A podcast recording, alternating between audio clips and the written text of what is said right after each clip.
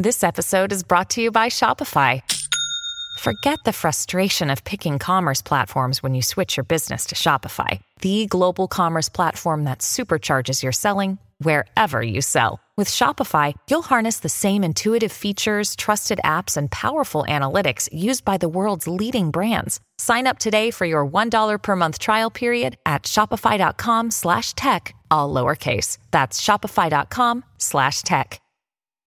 When you need mealtime inspiration, it's worth shopping Kroger, where you'll find over 30,000 mouthwatering choices that excite your inner foodie. And no matter what tasty choice you make, you'll enjoy our everyday low prices, plus extra ways to save, like digital coupons worth over $600 each week. You can also save up to $1 off per gallon at the pump with fuel points. More savings and more inspiring flavors make shopping Kroger worth it every time. Kroger, fresh for everyone. Fuel restrictions apply.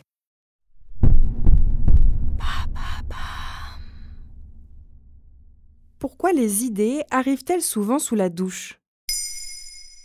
Merci d'avoir posé la question.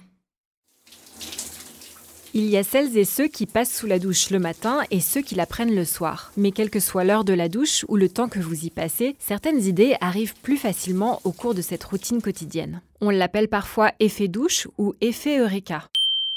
Ce moment d'illumination ou de résolution de problèmes sous l'eau a été récemment étudié par des chercheurs de l'Université de Virginie qui ont publié une étude en septembre 2022.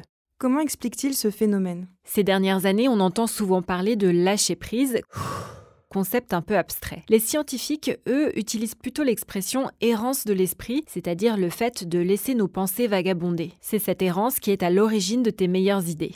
Or, prendre une douche est une tâche routinière, peu exigeante intellectuellement, c'est-à-dire qui demande peu de concentration. Elle est propice à l'errance et donc à l'afflux d'idées nouvelles. Désolé, je ne suis pas du genre à doucher le premier soir. A l'inverse, les activités plus contraignantes inhibent la créativité et limitent le vagabondage de l'esprit. Et ça fonctionne avec toutes nos petites routines du quotidien? Sur France Info, Mathilde Fontaise, la rédactrice en chef du magazine scientifique Epsilon, explique que l'effet douche fonctionne lorsque le cerveau est au repos, certes, mais pas complètement. Il s'agit de tâches dans lesquelles on s'implique ni trop ni trop peu. Une tâche trop ennuyeuse, par exemple, n'occupera pas suffisamment l'esprit et celui-ci ne pourra plus divaguer. En revanche, se brosser les dents permet une bonne errance de l'esprit, tout comme la marche, le jardinage ou le fait de faire la vaisselle. Ce sont des activités que les chercheurs qualifient de modérément exigeantes sur le plan intellectuel, des tâches automatisées avec juste ce qu'il faut de stimulation. Cet état particulier du cerveau porte un nom scientifique? Et eh oui, c'est le réseau mode par défaut ou RMD, un peu comme l'état de veille des ordinateurs. On pourrait croire que le cerveau ne fait rien dans cet état de vagabondage, alors qu'en réalité, souvenirs et rêveries se croisent. Le cerveau est très actif.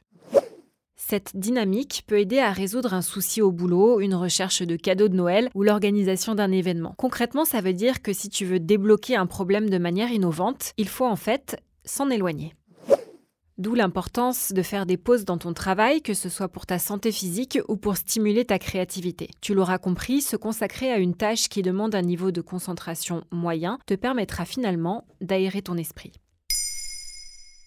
Maintenant, vous savez, un épisode écrit et réalisé par Émilie Drujon. Ce podcast est disponible sur toutes les plateformes audio et si cet épisode vous a plu, n'hésitez pas à laisser des commentaires ou des étoiles sur vos applis de podcast préférés.